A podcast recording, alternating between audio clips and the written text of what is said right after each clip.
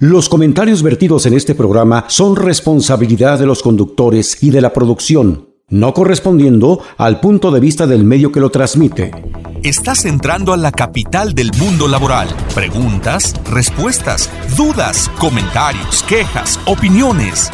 Todo esto y más bajo la conducción del licenciado Víctor Hugo Pérez y el doctor Jorge Díaz Galindo. Un concepto diferente de la radio Inicia Enfoque Laboral de Ley. ¿Cómo están amigas amigos? Qué gusto saludarlas una vez más con este ánimo renovado ya en las postrimerías del mes de junio del sexto mes. Qué bárbaro, qué rápido se va el tiempo. Por eso mi nuestra petición atenta, nuestro llamado es para que, como dice el gran divo de Juárez, Dios perdona pero el tiempo no. Vivamos cada minuto como fuera el último minuto de nuestra vida, a plenitud sin joder a los demás, tratando de hacer el servicio y procurando ante todo y sobre todo ser felices. Vivamos intensamente sirviendo y siendo felices para que esta positividad la derramemos hacia nuestros seres queridos y a todo lo que nos, nos rodean. Está afuera eh, difícil las vibras en ocasiones, pero depende mucho de nosotros que tengamos esa actitud positiva. Y en esa positividad, en este ambiente de sumarle, de agregarle, de ver las, cosas con positividad. Qué gusto compartir micrófono y porque nos aceptó una vez más una funcionaria federal que con todo respeto lo decimos ya está inventariada aquí en Enfoque Laboral, en Radio Televisión Mexiquense, porque es una persona que tiene una gran capacidad de comunicación, de aclarar, y ella es experta, experta en conciliación, experta en que las partes que no lleguen a un acuerdo lleguen a los mejores acuerdos. Obviamente, ustedes saben a quién me estoy refiriendo, a la directora de la Oficina Estatal del Centro Federal de Conciliación y Registro Laboral, nuestra muy querida maestra Claudia Villavicencio Guadarrama. Maestra, muchísimas gracias que está con nosotros en, esta, en este lunes que queremos iniciar semana con buenas noticias. El estado que guardan las legitimaciones de los contratos colectivos de trabajo. Son sus micrófonos e infinitamente agradecido con usted, y con la Autoridad Federal del Trabajo que nos permite platicar, sobre todo a, las, y a los trabajadores, a los líderes sindicales y a los empresarios, cómo va esto de la legitimación. Muchas gracias, estimado doctor Díaz Galindo. La verdad, la agradecida soy yo con usted y con el espacio que me proporciona, que me brinda para estar con su amable auditorio, porque bueno, pues yo sé que este programa es muy escuchado por los agentes del mundo del trabajo, por los sindicatos, por las personas trabajadoras, por las personas empleadoras. Así que bueno, pues como la reforma laboral la hacemos todas y la hacemos todos, es eh, muy oportuno eh, sentarnos a dialogar acerca de estos temas. Efectivamente, estimado doctor, bueno, pues las últimas ocasiones que vine con usted hablábamos de esa fecha primero de mayo. Que y la veíamos muy lejos, ¿te acuerdas? Y decíamos, bueno, y antes del primero de mayo, y antes del primero de mayo, bueno, hoy podemos hablar del después del primero de mayo y poder analizar y compartir con todo su auditorio el efecto que tienen los procesos de legitimación, es decir, qué pasa con los contratos colectivos de trabajo que sí fueron legitimados, qué pasa con aquellos contratos colectivos de trabajo que no fueron legitimados, qué es lo que sigue, ¿no? ¿En dónde estamos y para dónde vamos? Eso es algo muy interesante y muy oportuno de poder dialogar el día de hoy. Primero, compartir con usted que tengo eh, algunas, algunas precisiones que compartir con su amable auditorio en relación a esa figura de la legitimación, únicamente si me permite para poder eh, contextualizar al amable auditorio y, reconectarnos en el tema desde ahí, bueno, pues la legitimación de los contratos colectivos de trabajo es una figura dentro de la democracia sindical que se refería a llevar a la consulta de las personas trabajadoras los contratos colectivos de trabajo ya existentes. Entonces, cuando escuchamos el término legitimación, se refiere a los contratos colectivos de trabajo que ya existían antes de la implementación de la reforma.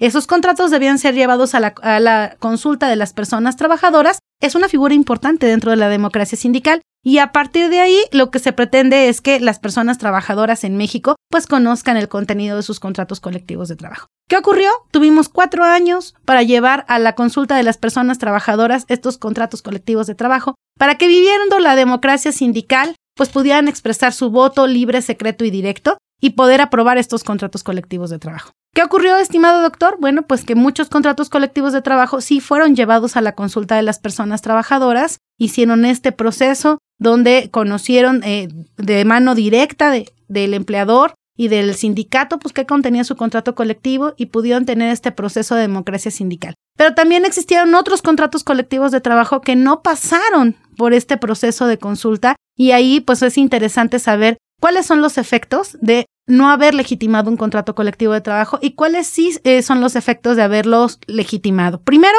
comentarle que hasta el 12 de mayo eh, se tenían algunos datos interesantes, pero vamos a iniciar con la parte de a nivel nacional. Entre el primero de mayo y al primero de junio se realizaron 5.427 consultas. Se legitimaron 1.541 contratos colectivos de trabajo. En estos procesos participaron 408.000 personas trabajadoras. Este dato que le estoy compartiendo es lo que ha ocurrido del primero de mayo al primero de junio. ¿Qué pasó el primer mes después de que no se hayan legitimado los contratos colectivos de trabajo? ¿Qué pasó con los contratos colectivos de trabajo que entraron en el último momento a solicitarle al Centro Federal de Conciliación y Registro Laboral que se autorizaran los procesos de consulta ¿Y cómo vamos en ese sentido, no?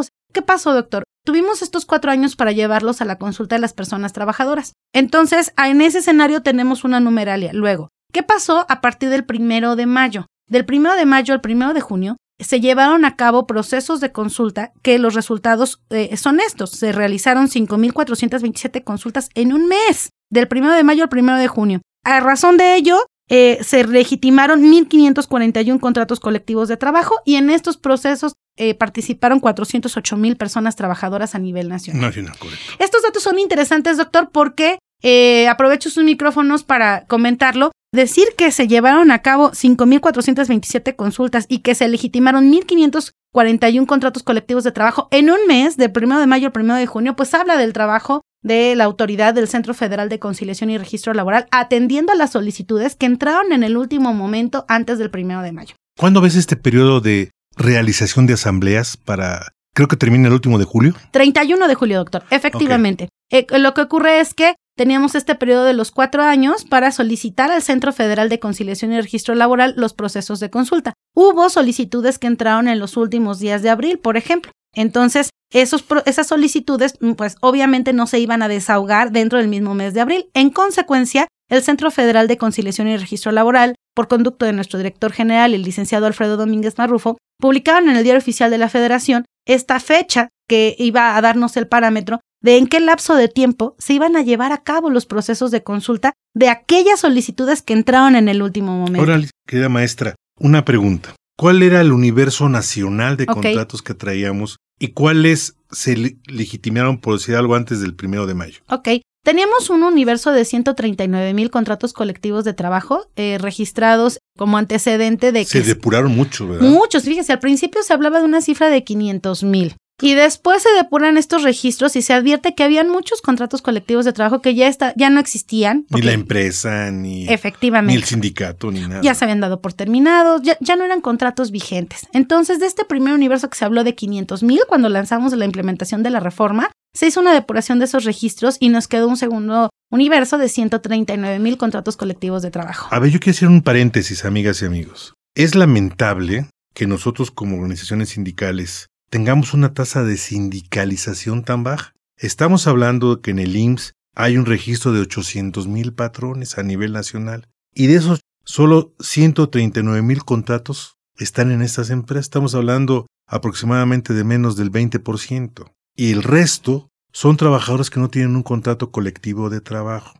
Es decir, creo que la formación, la preparación y la necesidad que los trabajadores se organicen para tener un sindicato de empresa o de industria está en pañales, está en pañales porque si teníamos un número ficticio, un número irregular que no existía de 600 mil contratos cuando había 800 mil patrones, no era ilógico. Pero estábamos en un mundo de mentira, porque de esos 600 mil solamente eran, son 140 mil. Ahora, algo más grave. De estos 140 mil, ahorita nos va a decir la maestra cuántos se lograron eh, legitimizar o cuántos están servibles, que esa es la palabra, cuántos están siendo utilizados como mecanismo de negociación, que al final eso es un contrato colectivo de trabajo entre la parte patronal y la parte laboral. Sí, así es, doctor. Primero, es esto de haber depurado los registros y de 500 mil pasar a 139 mil habla de verdad del trabajo arduo y el Sí, compromiso sí, que también ha enfrentado la Secretaría del Trabajo y Previsión Social y el Centro Federal de Conciliación y Registro Laboral, que son los Mis que respetos. lo tomaron para, para poder asumir esta parte de la implementación de la reforma. Entonces, eh, podemos hablar que de estos 139 mil contratos colectivos de trabajo, hasta el 12 de mayo, los datos que teníamos respecto de estos 139 mil es que 20 mil 142 contratos colectivos de trabajo fueron legitimados. 13.176 al 12 de mayo se encontraban en trámite. ¿Qué quiere decir eso? Pues que ya habían realizado su consulta, pero que estaban en espera de su resolución, que tienen ya una consulta agendada, que es esta que se puede hacer hasta el 31 de julio, que están en revisión documental para poder dar paso a la consulta. ¿Cuánto nos decía que están ahorita en proceso de espera? Eh, 13.176 a partir del 12 de mayo. Ok. Entonces, de esos 139.000, 20.142 contratos colectivos estaban legitimados al 12 de mayo. ¿Ok? A una, además, esos ya están legitimados, ya hicieron su solicitud, ya pasaron la revisión, ya pasaron la consulta, ya tienen su re- registro de legitimación. Y hay otro número de 13.000 que le podríamos sumar esos 20.000, pero que se encuentran en consulta, en etapa de revisión de sus, de sus documentos que, que ingresan junto con la solicitud, eh, que están en revisión documental, que están en proceso de tener agendada una fecha de consulta. Entonces, respecto de esos 13.176 que están en trámite, bueno, pues se, eh, han sido convocados 4.187.735 personas trabajadoras y esto, la verdad es que además de ser un número, lo que hay detrás de ello o el significado que hay detrás de ello es de verdad la participación efectiva y activa de las personas trabajadoras. O sea, al final... 4 son- millones 175 mil. 187.735 personas trabajadoras convocadas y 311 contratos colectivos de trabajo, doctor, respecto de los que se sol- llevaron a consulta, pues se llevaron a consulta, pero no fueron legitimados por los, los, trabajadores trabajadores. no les gustó. Así es.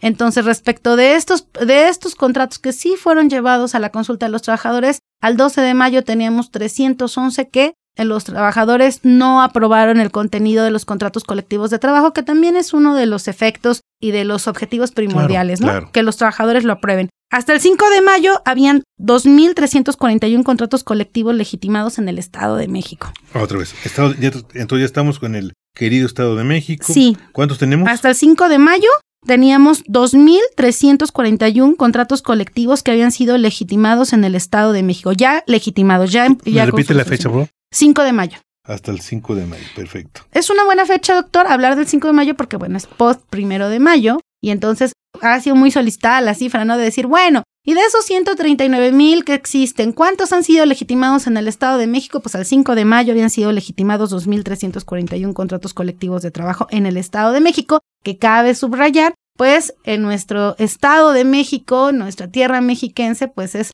una tierra fructífera de relaciones colectivas de trabajo y pues es el segundo lugar a nivel nacional en número de contratos colectivos de trabajo. ¿Cuántos tiene usted eh, registrado? Yo tengo el dato de la maestra Maribel Góngora. Decía que cuando inició este proceso, igual que a nivel nacional, había 109 mil contratos registrados. Depuraron igual en- en- con el auxilio de la- todas las juntas locales que estaban funcionando y bajaron el número a 38 mil. Ok, mire, hablar de una cifra concreta, doctor, es complicado en la parte del Estado de México porque en- no me atrevería a dar una cifra certera respecto de lo que existía, pero sí puedo hablar de lo que ya se legitimó Claro. a partir del 5 de mayo, que son 2.341 contratos de colectivos de trabajo, que en un, en un indicador a nivel nacional, o sea, sí, sí es, es un tema de ocuparnos, porque somos la segunda entidad, doctor, con número de contratos colectivos de trabajo. Y si yo le digo que el número, el universo era de 139 mil y el Estado de México es el segundo lugar a nivel nacional y solo se habían legitimado el 5 de mayo 2.341 contratos colectivos de trabajo, pues esto sí nos puede dar un panorama, un escenario de eh, cuántos contratos colectivos de trabajo pueden no haber sido llevados a la legitimación. Pero fíjese, hay una parametría entre lo nacional y lo estatal. Sí, Sí, hay, hay una igual. Se depuran y quedan el 20% a nivel nacional y a nivel estatal, según cifras de la, de la Secretaría del Trabajo local.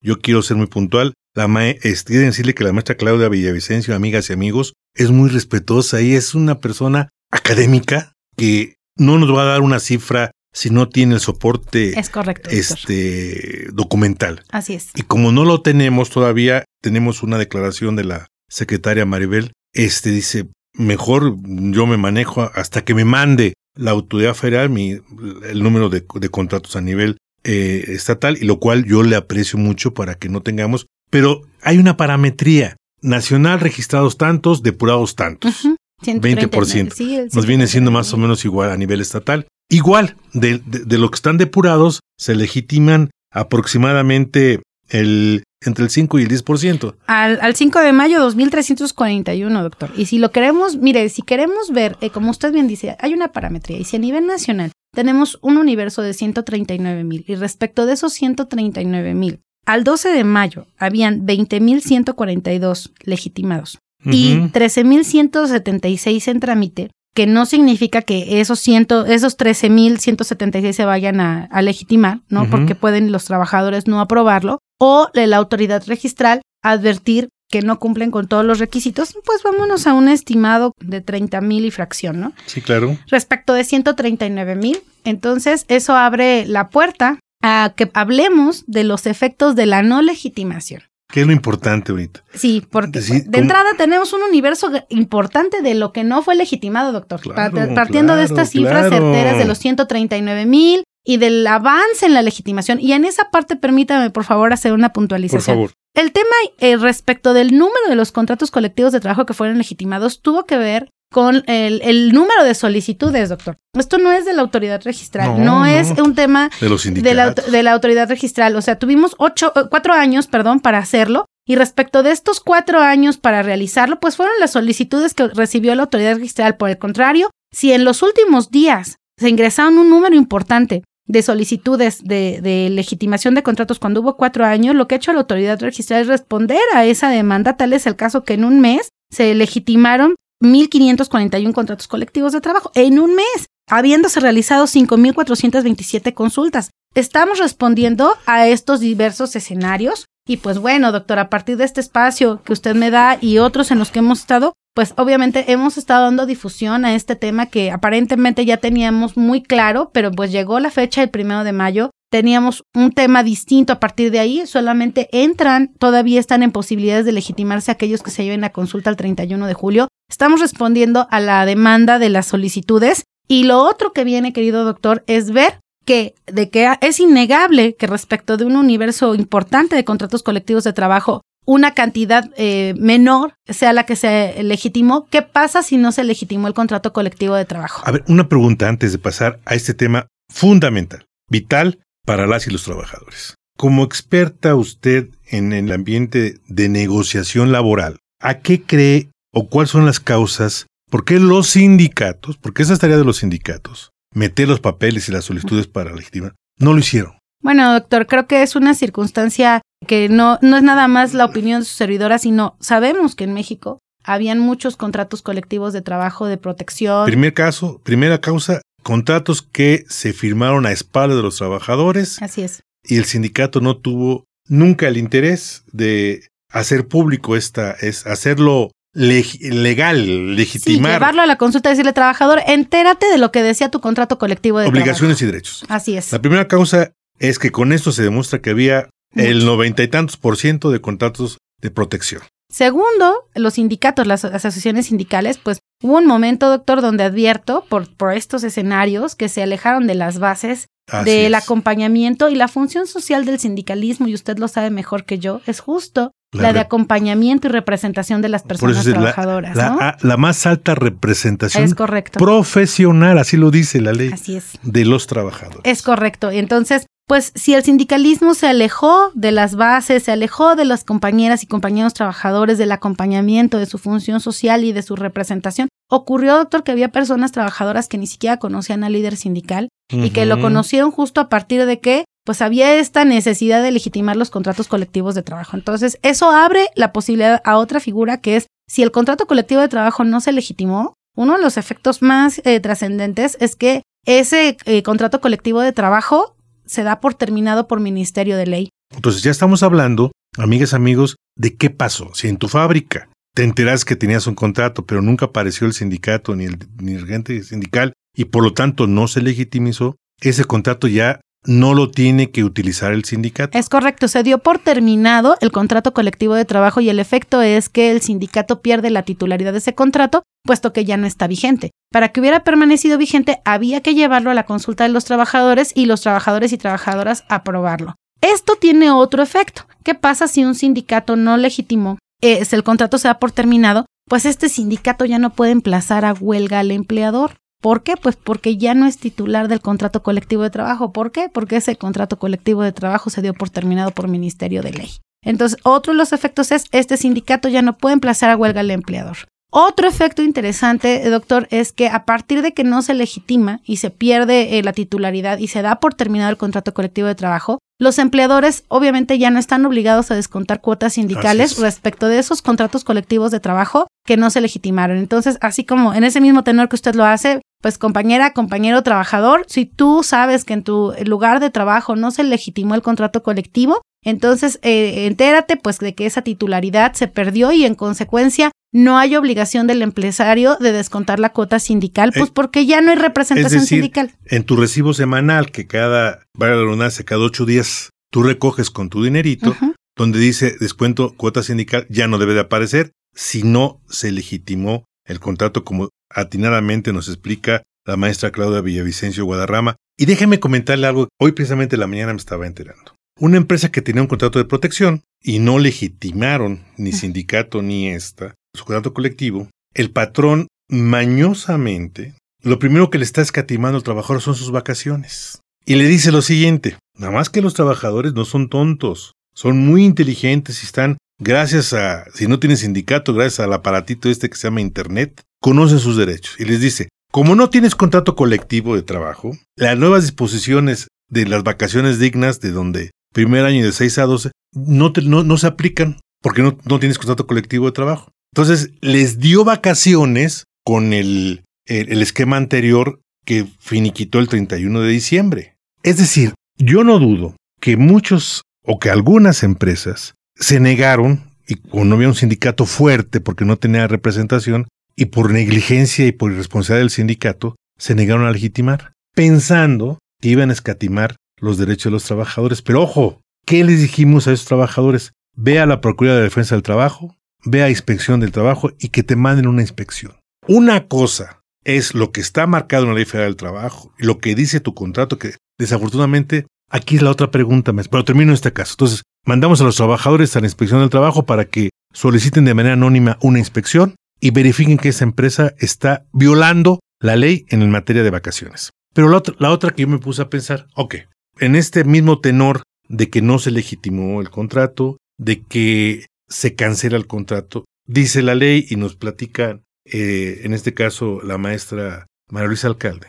El trabajador seguirá con las mismas prestaciones del contrato que no se legitimó. Pero mi pregunta es, si no conocían el contrato, porque era un contrato de protección, ¿cómo le van a hacer? O sea, es decir, a ver, yo no puedo seguir disfrutando de algo que desconozco. ¿Qué sugiere aquí, maestro? Sí, importante. Persona trabajadora eh, debe saber que con independencia de que se haya dado por terminado el contrato colectivo de trabajo, por eso hablé de que el efecto más significativo era la pérdida de la titularidad, pero eso no va en detrimento o menoscabo de los derechos de los trabajadores. Significa trabajadora, trabajador, que efectivamente el empleador no puede venir con estos argumentos a decir, como ya no hay contrato colectivo de trabajo, entonces pierdes los derechos que tú ya sabes estaban en el contrato colectivo de trabajo y además, pues ya el hecho de no aplicar la reforma laboral a partir de este año, con, porque ya cuando las vacaciones fueron reguladas a partir de este año se vuelven un derecho adquirido, no está al, a la decisión o el arbitrio del empleador. Entonces, uno, si tú escuchas argumentos derivados de como no tienes contrato colectivo de trabajo, ya no podemos dar esas vacaciones. Como no tienes contrato colectivo de trabajo, esas eh, condiciones que ya se habían ganado, ¿no? De pronto los contratos colectivos ponían, por ejemplo, becas para los hijos de los trabajadores. Un día más de aguinaldo. Eh, sí, claro, eh, pagar determinada cantidad por los lentes, por los estudios visuales para las personas trabajadoras. Si el argumento es ya no te lo puedo dar porque ya no hay contrato colectivo de trabajo, entérate que no es así. Entérate que el efecto del contrato colectivo es la pérdida de la titularidad, pero el empleador debe buscar la forma de seguir cumpliendo con las obligaciones que él contrajo, porque el que perdió la titularidad fue el sindicato, no el empleador. A ver, seguramente va a haber patrones que digan, como no conocen el contrato, no aplico. Y ahí dejamos un paréntesis porque ya no está llegando la guillotina del tiempo. Estimada maestra, yo quisiera pedirle, no sin antes decirles, amigas, amigos, que eh, la semana que entra vamos a continuar con esta plática. Pero ahorita para cerrar este programa nos dé su mensaje final a estos trabajadores que se quedaron sin contrato colectivo. Claro que sí. Persona trabajadora, si tienes alguna duda, te causa inquietud saber si tu contrato colectivo de trabajo se legitimó o no, entender cuál es el efecto de eso, puedes comunicarte con nosotros en el Centro Federal de Conciliación y Registro Laboral en el número 722 238 1111. Estamos para servirte y podemos orientarte al respecto. Muchas gracias. Muchísimas gracias, maestra. Amigas, amigos, como siempre, agradecemos a nuestro piloto de la nave de esperanza de este, este el día de hoy, nuestro querido y amigo Pepe Lu. Muchas gracias, Pepe Lu. Y traemos aquí a la mesa de trabajo nuestro lema, nuestra bandera, nuestro himno, que durante más de 15 años ha sido nuestra ley. El que no vive para servir no sirve para vivir y como siempre lo digo, aquí tenemos una funcionaria pública, una amiga que sabe servir y por lo tanto sabe vivir y vivir muy bien porque vive para los demás. Agradecemos también a nuestro productor ejecutivo, Marco Antonio Leggi, y a Roberto Peruna, que en paz descanse. Y los emplazamos, amigas, amigos, con esta, este mandato constitucional y supremo. Dibujen una sonrisa en su rostro, déjenla ahí y seguramente Dios nos va a permitir escucharnos en ocho días. Muy buena semana y que sean, sobre todo y ante todo, inmensamente felices. Gracias. Escuchaste Enfoque Laboral de Ley con Víctor Hugo Pérez y Jorge Díaz Galindo. Por Radio Mexiquense, una radio diferente.